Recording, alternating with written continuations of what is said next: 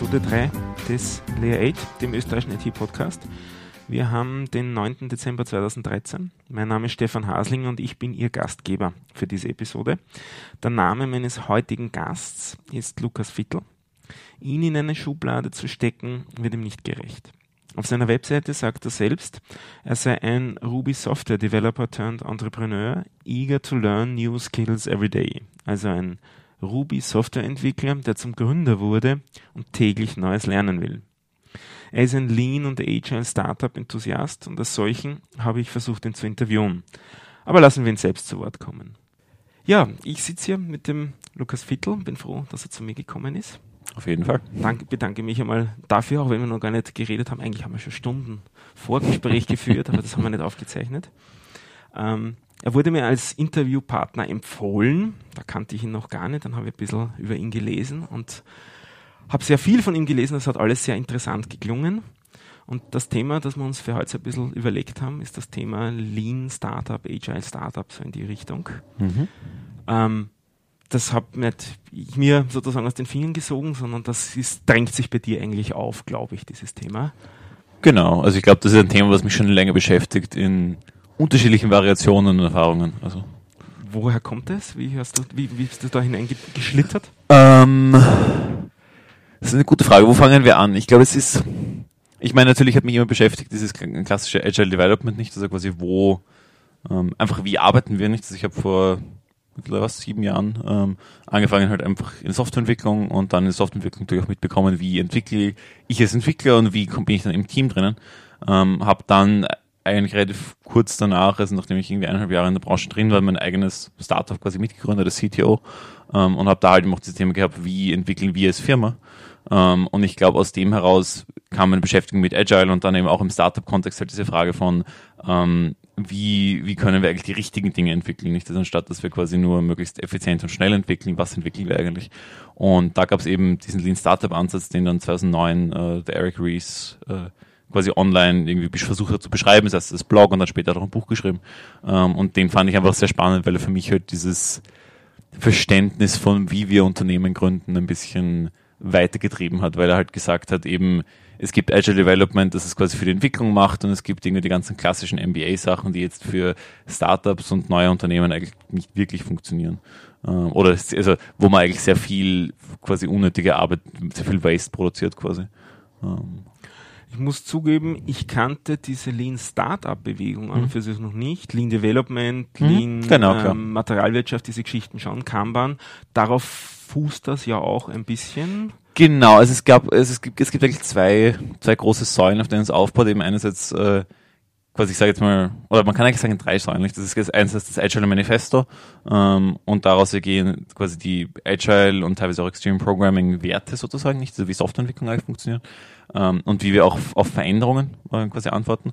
Ähm, dann auf der zweiten Seite eben Lean Manufacturing, also quasi das klassische Toyota Production System, äh, diese ganze Denke, also wo es eben äh, von wie wir mit Waste umgehen, wie wir, wenn wir ein Problem haben, uns das Problem wirklich anschauen, nicht, also wie wir darauf reagieren, Just-in-Time-Production, die ganzen Sachen.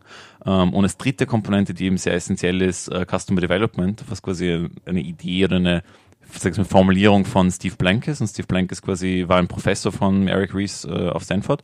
Ähm, und Eric Rees hat eben dieses Lean Startup halt in der Form definiert, das heißt nicht unbedingt, dass es nur das eine Lean Startup gibt, aber ähm, Lean Startup versucht eben wirklich auch dieses Customer Development, wo es darum geht, wie arbeitest du mit dem Kunden, ja, wie kannst du quasi anstatt dass du nur Product Development machst, wie kannst du quasi Customer Development machen, nicht wie kannst du den Kunden eigentlich einbeziehen in deinen Prozess? Ähm, und haben da quasi also und hat, hat das quasi sehr essentiell reingenommen in auch dieses, ich sage jetzt mal, Agile-Thema und in dieses im Lean Manufacturing-Thema nicht. Und deswegen quasi Startup auch. Ich habe dann auch ein bisschen über den Eric Ries gelesen ja. und habe gelesen, er war vor allem dadurch motiviert oder unter anderem dadurch motiviert, dass er selbst erlebt hat, wie Firmen gescheitert sind aufgrund dessen, genau. dass sie an Kundenanforderungen, die es eigentlich gegeben hätte, vorbei entwickelt haben. Mhm. Also es geht auch darum, Genau, genau. Also es geht auch, also ich, ich meine, das habe ich selbst auch miterlebt. Nicht, also ich bin jetzt quasi mittlerweile beim vierten Unternehmen. Ähm, das zweite Unternehmen, was ich gemacht habe, war ein Cloud Computing äh, Startup quasi. Ähm, Vielleicht nennst du es auch wie die Firma. Äh, genau, hieß genau. Also die, mein erstes Unternehmen hieß, so, hieß Super.io, das zweite Unternehmen war Efficient Cloud, ähm, das dritte Unternehmen äh, war Spark 59, ähm, was ich quasi bis dato noch mache, ähm, aber noch im Moment weniger Fokus drauf. Und das vierte, was ich jetzt gerade im Moment eben starte, ist PG Analyze, wo es ums PostgreSQL Performance Monitoring geht. Ähm, quasi alles Online-Produkte, äh, Fokus auf automatisierte Sales über eine Webseite eigentlich. Ähm, und das zweite Unternehmen, eben, was, was bei uns nicht funktioniert hat, da habe ich eben auch sehr stark gelernt, ähm, wie wir sozusagen nicht unbedingt am Kunden vorbei entwickelt haben, aber einfach falsche Annahmen über den Kunden hatten, ja, also quasi einfach oder über den Markt hatten. Also eben geglaubt haben, wir verkaufen die Software viel schneller, als sie wirklich verkauft wurde, wir verkaufen sie um mehr Geld, als die Leute bereit waren auszugeben.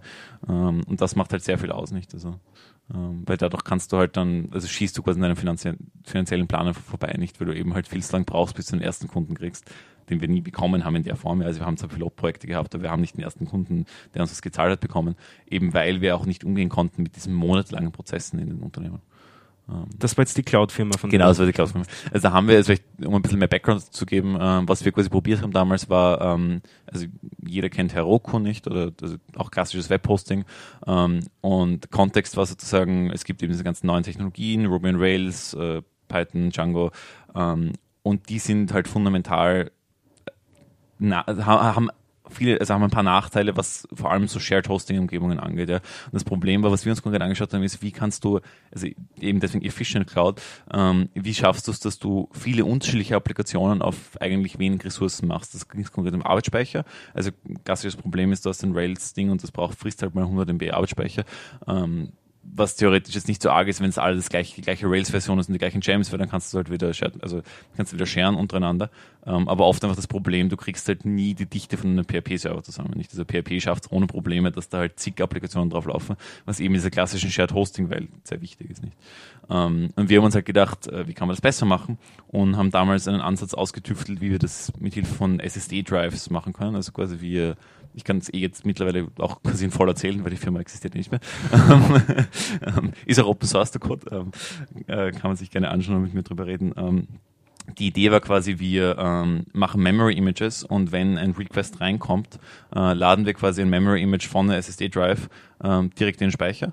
Ähm, und das geht, weil SSDs halt schnell genug sind und auch dieser Prozess im Linux-Kernel jetzt schnell genug ist, ähm, schaffst du es halt in, ich glaube, wir haben es dann auf 180 Millisekunden oder so geschafft, ja, ja was was voll okay ist sozusagen, ja, weil ich meine, das, also das kannst du, das ist noch akzeptabel quasi ähm, und schaffst quasi, dass eben on demand eben dieses Memory Image quasi von der Disk äh, im Speicher landet und auch den Request surfen kann, nicht? Also quasi noch wirklich hot ist und quasi genutzt werden kann. Ähm, was dann den Effekt hat, dass du es nicht merkst, dass dieses dass diese App eigentlich nicht läuft. Ähm, und das war quasi unsere Idee. Wir haben eben diese Technologie uns quasi ausgetüftelt, die unter anderem auf OpenVZ damals aufgebaut hat. Ähm, und haben das quasi halt als, also mit einem Load Balancer davor, der halt, quasi der Load Balancer weiß, diese zehn Maschinen gibt's, dort und dort ist so viel Ressourcen vorhanden und schickt es halt an die richtige Maschine und sagt ja vorher noch, bitte lade jetzt das Ding äh, in den Speicher rein. Ne? Ähm, also relativ ausgeklügelte Technologie, aber ähm, halt kommerziell nicht so das Ding. Ähm, ich frage sehr gern die Leute, was sie anders gemacht hätten. Das mhm. ist offensichtlich jetzt so ein Punkt, wo ich einhaken könnte. Klar. weißt du, warum ihr keine Kunden dafür gefunden habt? Also ich glaube, unser, unser großer Fehler war, also ich meine, es gibt viele Details zu dem. Also ich habe auch, ich, es gibt, also wenn das Thema interessiert, es gibt auf Slideshow von mir eine Slideshow, uh, Will, We Built It and They Didn't Come, ähm, die relativ populär war, 70.000 Views auf Slideshow, ähm, die genau äh, die das bearbeitet, aber ich glaube, ähm, ein großes Thema war, glaube ich, wir wir haben nicht diesen ersten Kunden bekommen. Ja. Also wir hatten das, also und das kannst du halt, das kannst du umgehen, indem du zum Beispiel selbst selbst quasi, also in unserem Fall heißt es, unsere Kunden waren Hosting-Anbieter. Ja, das war zumindest unsere Idee. Ähm, und das heißt, wir hätten einfach selbst zum Beispiel Hosting-Anbieter werden müssen.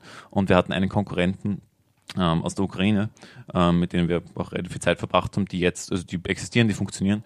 Ähm, und die haben das an sich durchaus erfolgreich gemacht, dass sie quasi am Anfang ihre eigene Marke forciert haben und da quasi mit anderen, zwar mit Russen zusammengearbeitet haben, aber sie sich ums Marketing gekümmert haben. Und unser Fehler war unter anderem, dass wir halt geglaubt haben, ähm, wir wollen die Hoster vermarkten lassen. Ja. Was halt nicht funktioniert, wenn das Produkt noch unproven ist. Nicht, also quasi uns, wir haben quasi ein neues, also das neue Produkt in dem Fall war halt quasi Ruby on Rails Hosting zum Beispiel, nicht? Also etwas, was für einen PHP-Hoster ist Ruby on Rails Hosting ein Risiko, nicht? Also für den ist, der denkt sich, was, also quasi wollen das Leute kaufen, wie funktioniert das, wie supporte ich das dann? Ähm, und ich glaube, da hätten wir einfach, also da hätten wir bereit sein müssen, quasi das äh, auch wirklich selbst äh, äh, selbst quasi einfach zu launchen, als, als quasi selbst Hoster sein und dann, dann sozusagen erst in die Partnerschaften gehen und nicht umgekehrt. Also nicht sagen, wir wollen Technologieunternehmen sein. Also wir wollten quasi Parallels sein von Anfang an zum Beispiel. Nicht so Parallels verkauft eben Technologien wie Plesk, die, ne, ähm, Plesk und sinnvolle Sachen wie OpenVZ und äh, Virtuoso. Ähm, und äh, die machen das halt sehr erfolgreich, dass sie wirklich Technologielieferant sind. Ähm, zumindest finanziell erfolgreich.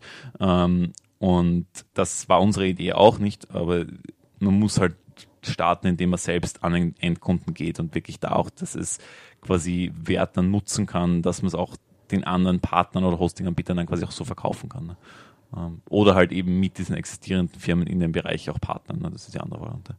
Aber der Stelle vielleicht der Verweis ja. auf die Shownotes. Wir haben jetzt schon eine ganze Menge Firmenbegriffe, Webseiten, mhm. Objekte genannt. Das wird natürlich alles in den Shownotes verlinkt dann. Also das nur als Hinweis an die Hörer. Vielleicht noch mal ein bisschen mehr zu den Lean Startup Gedanken. Da, wir kennen das, wir haben, unterhalten uns da fröhlich drüber. Vielleicht sollte man noch ein bisschen mehr auf die einzelnen Komponenten eingehen. Du hast schon ja. gesagt, mhm die äh, Beziehung zum Kunden, also wie agiert man mit den äh, Kunden im Sinne des Erfassens der Anforderungen vom Kunden.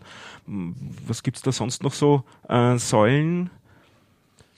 Ähm, ne, es geht halt, also ich glaube, die, die Essenz ist halt noch immer, es ist, ist immer, also sagen wir so, ich, ich glaube, es ist immer, das ist schwierig ist an Lean Startup. Es gibt zum Beispiel, also ein großes Thema ist so, also Eric Rees nennt das die Build, Measure, Learn Loop. Ja, das ist so ähm, quasi eine Variation von PDMA-Loop. Also die Idee ist quasi, ähm, ich, ich will, ähm, ich baue etwas, also ich habe eine Idee, ich baue, ich setze diese Idee um, daraus resultiert ein Produkt, dieses Produkt veröffentliche ich, äh, dann messe ich, wie das Produkt performt ähm, und dann lerne ich wieder daraus, nicht? Und quasi, er beschreibt, das ist so dieser grundlegende Zyklus, den Unternehmen eigentlich durchgehen, nicht? Sie haben, also ein Unternehmen hat Ideen, ähm, setzt das dann um und lernt aus diesen Umsetzungen und er argumentiert halt zum Beispiel, und es sind, also, es sind so Komponenten, also Lean Startup ist, ist nicht unbedingt ein, ein übergreifender Ansatz, sondern es ist mehr so quasi fast schon philosophische Gedanken zu wie Unternehmen funktionieren. Ja. Und zum Beispiel eben diese Bildmeasure Learn Loop sagt er halt, das Wichtige ist zum Beispiel, wir optimieren sehr oft auf die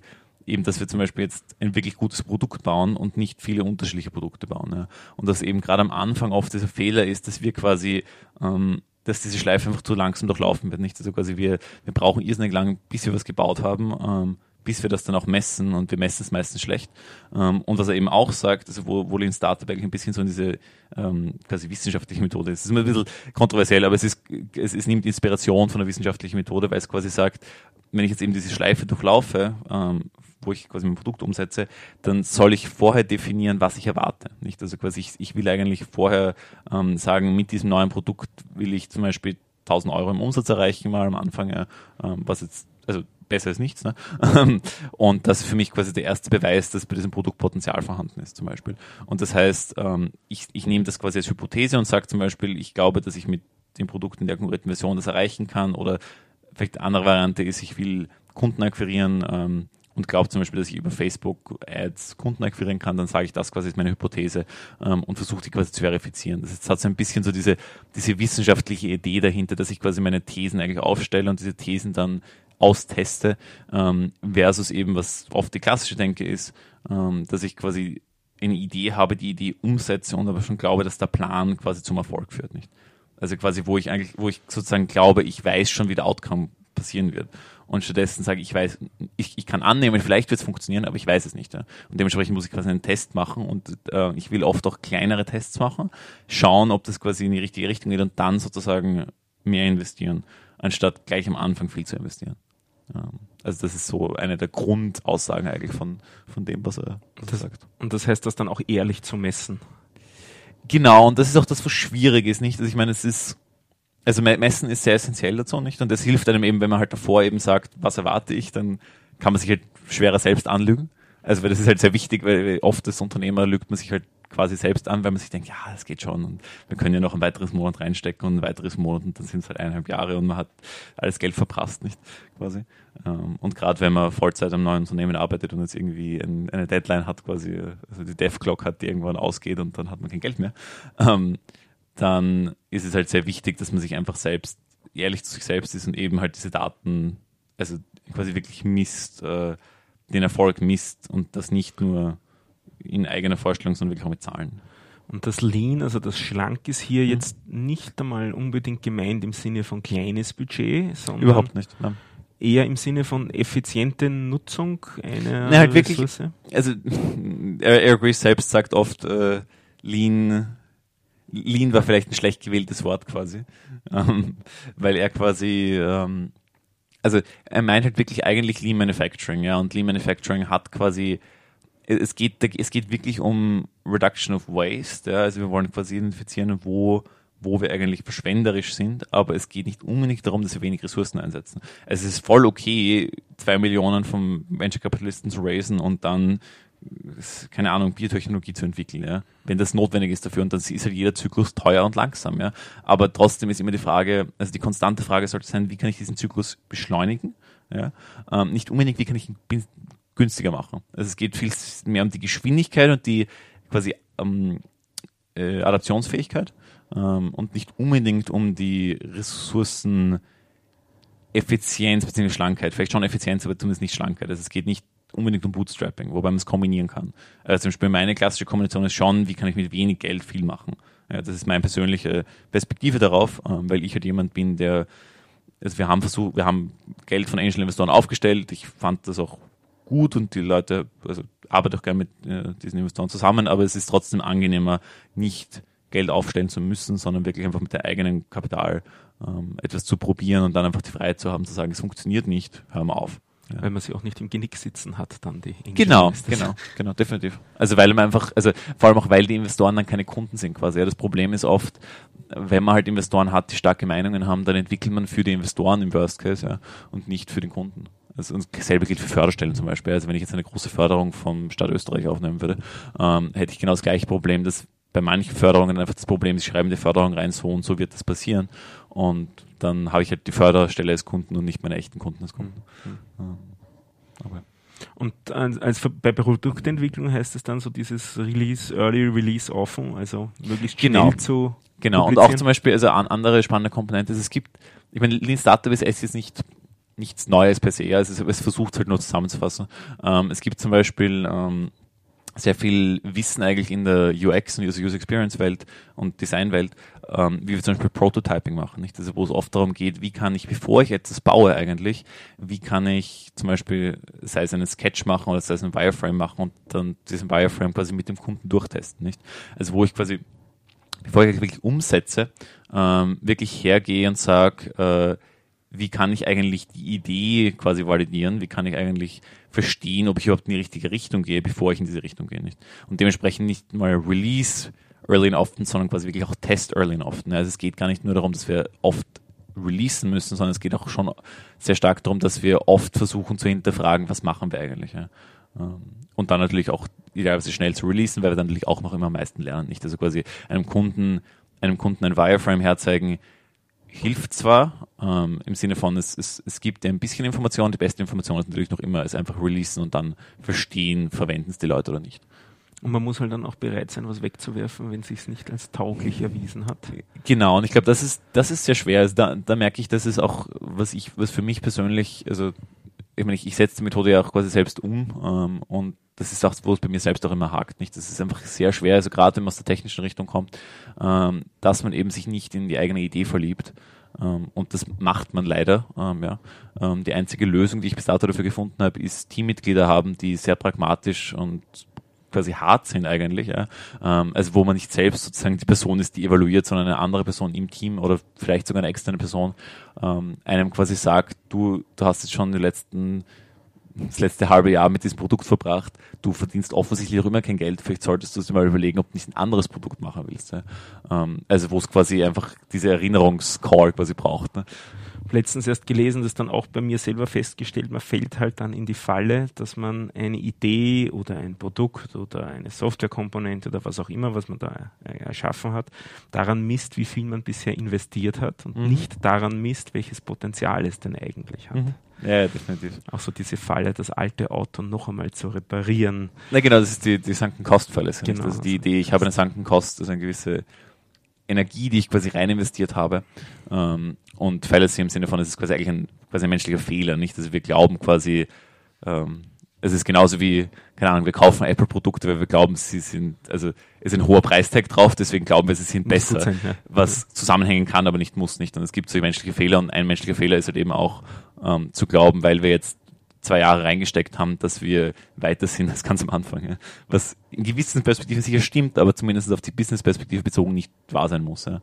Ähm, und zum Beispiel, also vielleicht noch kurz, ähm, was zum Beispiel auch bei, bei Investments ganz schlimm ist. Also weil wenn ich einen Investor drin habe, glaube ich halt auch, also glaubt eines, dass der Investor selbst das halt schon was investiert hat und dadurch habe ich diese Sunken Cost Fallacy und dann habe ich selbst nochmal diesen Druck nicht, weil ich halt eben glaube, ich habe jetzt so viele Leute, die quasi auf mich äh, die sozusagen auf mich gesetzt haben, dass ich ja jetzt nicht meine Idee ändern kann. Was witzig ist, dass oft die Investoren das sogar besser finden, wenn man die Idee ändert, nicht? Weil die wissen ja, dass die eh in 30, 40 Unternehmen stecken müssen, bis irgendeins funktioniert, ja. Dementsprechend ist es denen lieber, man ist ehrlich, also manchen zumindest, ähm, man ist ehrlich und ändert, wenn es wirklich nicht funktioniert, als dass man dann quasi das Geld komplett versenkt. Ne?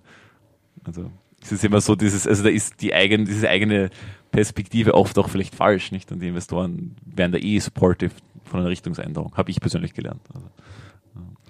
Jetzt haben wir schon über Sachen gesprochen ja. oder du hast über Sachen gesprochen, wo du gescheitert bist. Mhm.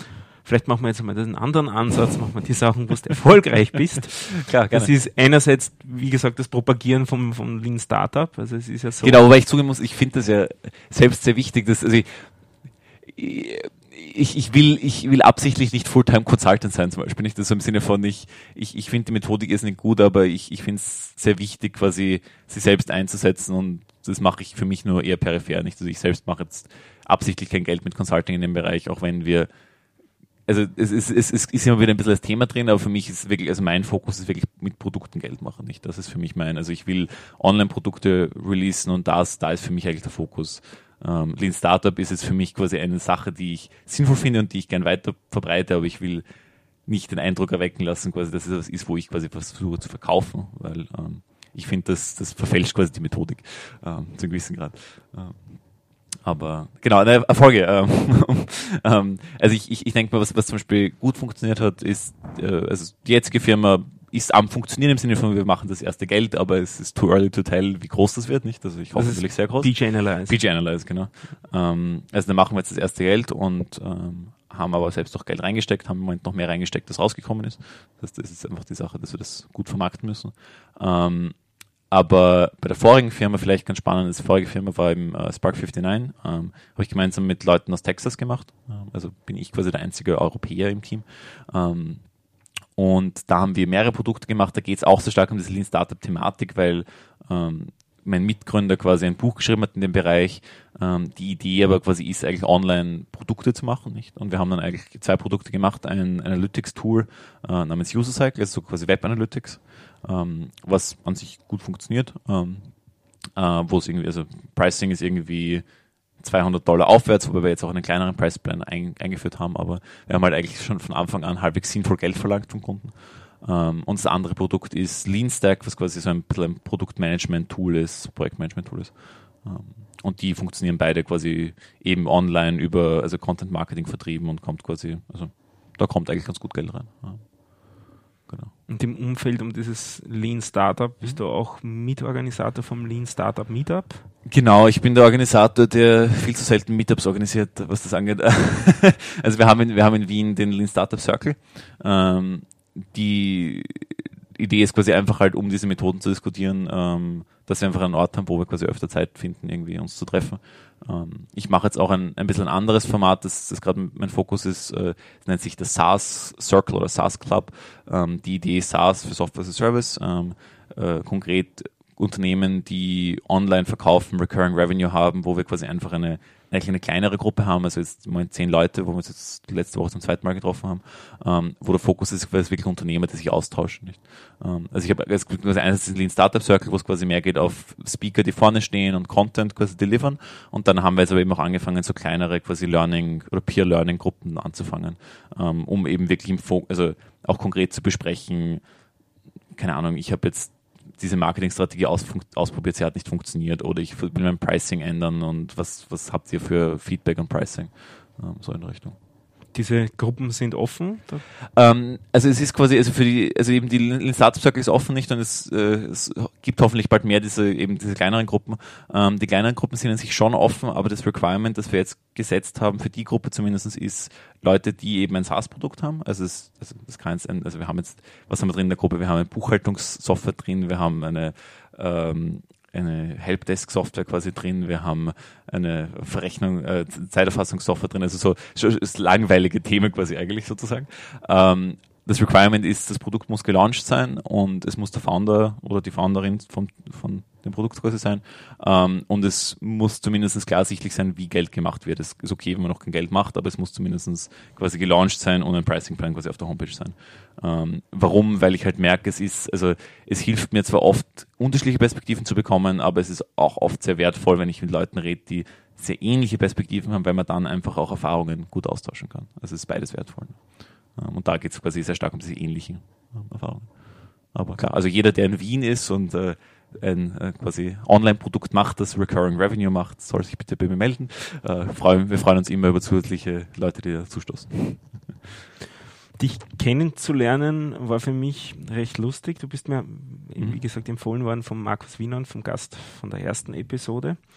Und ich habe dann festgestellt, dass ich dich bereits kenne. Du bist nämlich auch bei der Vienna Abi User Group dabei mhm. und hast dort letztens einen Vortrag gehalten, mhm. womit ich zur nächsten Firma komme von dir. Mhm. Das ist das PG Analyze. Mhm. Vielleicht sprichst du da auch noch ein bisschen darüber, was ihr da so macht. Genau, also das ist PG Analyze ähm, mache ich gemeinsam mit Michael Renner. Ähm, Michael Renner ist ein guter Freund von mir, ähm, der quasi viel History hat, das hat früher mal bei iNote gehabt, ganz am Anfang, ähm, macht viel Zeugs im Operations-Bereich, äh, Fokus eben auch PostgreSQL, das ist quasi äh, arbeitet auch mit Firmen dabei, quasi ihre Datenbank zu optimieren. Und mit ihm gemeinsam ähm, habe ich übrigens auch dieses äh, Fehlgeschlagenunternehmen gegründet. Also da haben wir quasi schon unsere gemeinsame Fehlschlagerfahrung. Äh, dementsprechend wissen wir, wie wir als Team funktionieren und vielleicht manchmal auch nicht funktionieren nicht. Und das ist eigentlich sehr wertvoll. Ähm, und haben dann eigentlich gesagt, quasi wir würden quasi gern was wir dann wieder machen. Ähm, eben mit Fokus auf PostgreSQL, weil er da viel Erfahrung hat. Und die Idee hinter PG Analyze ist quasi, wir ähm, wir machen im Endeffekt, also es geht quasi um Performance-Optimierung für Datenbanken, eigentlich nicht um Performance-Monitoring. Das heißt, klassisches Thema ist, ich habe jetzt meine PostgreSQL-Datenbank, die, also keine Ahnung, ich habe meine Webseite oder mein äh, internes Produkt ähm, und habe dahinter quasi meine Datenbank, die mir eigentlich sehr wichtig ist, wo ich aber, wenn auf der Command-Line irgendwie rausfinden kann, wie es der Datenbank geht. Nicht, das heißt, das kann anfangen vom Slow Query, kann aber auch sein, ist es richtig konfiguriert, ähm, also habe ich quasi das alles richtig eingestellt. Also quasi Datenbank ist ja oft eine Blackbox und es geht also quasi meine Perspektive darauf ist, wie kann ich das visualisieren, beziehungsweise wie kann ich das verständlich machen eigentlich nicht. Wie kann ich da eigentlich dieses, diese Information, die schon vorhanden ist in dieser PostgreSQL-Datenbank, rausziehen und wirklich quasi Wert schaffen, indem das einfach quasi verständlicher gemacht wird äh, und eben auch Probleme quasi ähm, highlighted werden, wie eben langsame Queries ähm, und diese Thematik kriege in letzter Zeit immer wieder Anfälle, wenn ich im Fernsehen sehe, wie Daten visualisiert werden in Diagrammen, ja. ohne Achsenbeschriftungen, ohne Skalierungen, wo irgendwelche Points dann mit durch Linien, die möglichst nach oben gehen sollen, verbunden werden, ohne dann das, ohne dass dann eigentlich klar ist, was eigentlich dargestellt wird. Also da Genau, ich ich finde ich finde das Thema Datenvisualisierung irrsinnig spannend, nicht? Also eben das vorige Startup war quasi eben auch im Visualisierungsbereich ein bisschen, weil wir halt eben Web Analytics gemacht haben, nicht? Das heißt, für mich ist das jetzt schon das zweite große Produkt, wo ich jetzt quasi wirklich viel Zeit damit verbringe. Und ich finde es zum Beispiel irrsinnig spannend, dieses, also klassisch in der, in der Visualisierungs- oder Informationsgrafikwelt ist es immer ähm, Edward Tufte ist so der Klassiker, nicht? Also so eben, wie, der dann auch eben seine großen Bücher geschrieben hat, etwas Akademisches. Ähm, und der finde ich aber eigentlich ist ein schlechtes Beispiel ist für Infografiken online, weil einfach das Problem ist, dass er halt schon noch immer den Background auf Papier hat. Ja. Mhm. Also, und das ist Achsenbeschriftungen und so, ich stimme zu. Was ich halt noch viel schlimmer finde, ist, dass wir, was Visualisierung angeht, einfach noch immer auf Papier stecken geblieben sind eigentlich. Ja. Also äh, es, für mich persönlich ist eine spannende Thematik, wie kann ich Visualisierung interaktiv machen. Also zum Beispiel bei diesem, bei diesem Analytics-Produkt, das wir vorgemacht haben, sehr wichtig, ich habe zum Beispiel eine Zahl, 20% Conversion Rate, ja, also von der Landingpage auf Leute melden sich an bei unserer App. Ähm, und ich will verstehen, woher diese 20 Prozent kommen. Also ich will quasi nicht nur eine Zahl dort stehen haben, sondern ich will wirklich einen Drilldown machen können und sagen können, okay, da waren 50 Leute und 50 Leute kamen 20 aus Österreich und ich meine, das ist die Frage, Datenschutz ist auch so ein Problem da natürlich nicht, ähm, aber zumindest verständlich machen, das sind zumindest User-IDs dahinter, nicht? Also im Sinne von, da gibt es zumindest wirklich ähm, etwas, was existiert und nicht nur eine Zahl, die vielleicht falsch ist. Nicht? Ähm, und ich finde, da ist es quasi sehr wichtig, dass man eigentlich die Möglichkeiten von Technologie ausnutzt. Sozusagen. Jetzt haben wir einige Zeit in der Vergangenheit verbracht, einige Zeit in der Gegenwart. Dann ist der nächste Punkt, auf den ich immer komme, die Zukunft. Mhm. Was hast du in der nächsten Zeit vor? Ist der Fokus auf BG Analyze? Genau, also für mich ist der Fokus ganz klar, also dieses Produkt einfach ähm, quasi funktionierend zu machen. Funktionierend heißt jetzt vor allem auch auf der Marketingseite. Ähm, also eben für mich als Techniker ist es immer le leicht, ein Produkt zu bauen, aber schwierig es zu vermarkten. Ähm, und da wollen wir eigentlich einfach äh, das im nächsten Jahr, also in diesem Jahr, so, sofern es noch läuft, ähm, nicht mehr lang, da quasi einfach dieses Produkt erfolgreich machen.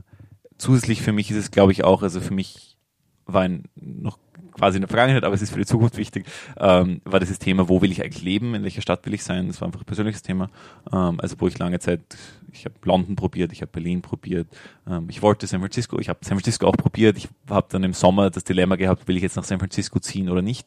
Und habe mich dann eben entschlossen für nicht nach San Francisco ziehen, sondern in Wien bleiben und eben auch dieses neue Produkt quasi mit einem Freund von mir in Wien machen, ähm, was für mich sehr wichtig ist, einfach diese diese Location-Frage auch für mich zu lösen einfach zu sagen, ich ich arbeite am liebsten mit einem Team vor Ort zusammen. Also ich, ich mag diesen Designprozess, dieses gemeinsam was überlegen, das ist mir irrsinnig wichtig, ähm, da einfach an einem Ort zu sein, wo ich mit jemandem gemeinsam gut arbeiten kann ähm, und nicht in diesen quasi manchmal schwierigen Situationen, wo du halt über Skype versuchst zu, zusammenzuarbeiten und so. Also ich glaube, für mich ist sehr stark, also persönlich einfach das nächste Fokus in Wien, ähm, sowohl diese Produktfunktionen zu machen, als auch persönlich einfach hier quasi zu sein und eben auch diese die Leute, die Unternehmen starten, die ich spannend finde, mit denen ich mich gerne öfter austauschen würde, einfach mit denen die Formate zu finden, wo man das kann, nicht? Weil ich glaube, es gibt in Wien irrsinnig viele spannende Leute und auch Österreich und Deutschland, nicht? oder in Tschechien oder in Slowakei. Ähm, und ich finde, oft ist das Problem, dass wir nicht oft genug miteinander reden. Also, und das ist einfach nur eine Faulheit oft. Also, also oft muss man einfach nur die, das Format schaffen, wo das passiert. Ähm, und das ist für mich so meine persönliche Mission, dass ich einfach da halt mehr mache, mehr ermögliche, mir selbst und auch anderen natürlich. Aber ja. Klingt spannend. Ähm, als Abschlussfrage aber dann auch eigentlich in letzter Zeit mir angewöhnt, immer die gleiche Frage zu stellen. Mhm. Das ist, welche Frage hätte ich dir denn eigentlich stellen sollen, die ich nicht gestellt habe, sprich sozusagen dir ein bisschen Zeit noch zu geben, ob es noch was gibt, was fehlt. Gute Frage. Ähm, nein, ich glaube, du hast das, also, ich muss kurz überlegen. Ähm, ich kann mich erinnern, du wolltest, glaube ich, dass ich die vorbereite und ich habe es vergessen, sie vorzubereiten. Nein, ich weiß nicht. Ähm, ähm, ähm, was ist wichtig? Ich glaube vielleicht, ich meine, eh das, was ich ein bisschen am Ende jetzt noch, noch thematisiert habe, nicht, ich finde halt, ich weiß nicht, ob es eine Frage ist oder mehr ein Thema, ähm, ich, ich finde es sehr wichtig, einfach, was, was macht Spaß an den Dingen, die wir tun? Also warum eigentlich? Quasi, wa warum, warum will ich unternehmerisch tätig sein? Warum mache ich ein, also nicht unbedingt, warum mache ich das Produkt, das ich jetzt mache? Warum ist mir Postgres wichtig? Das ist jetzt, also das ist ein anderes Thema.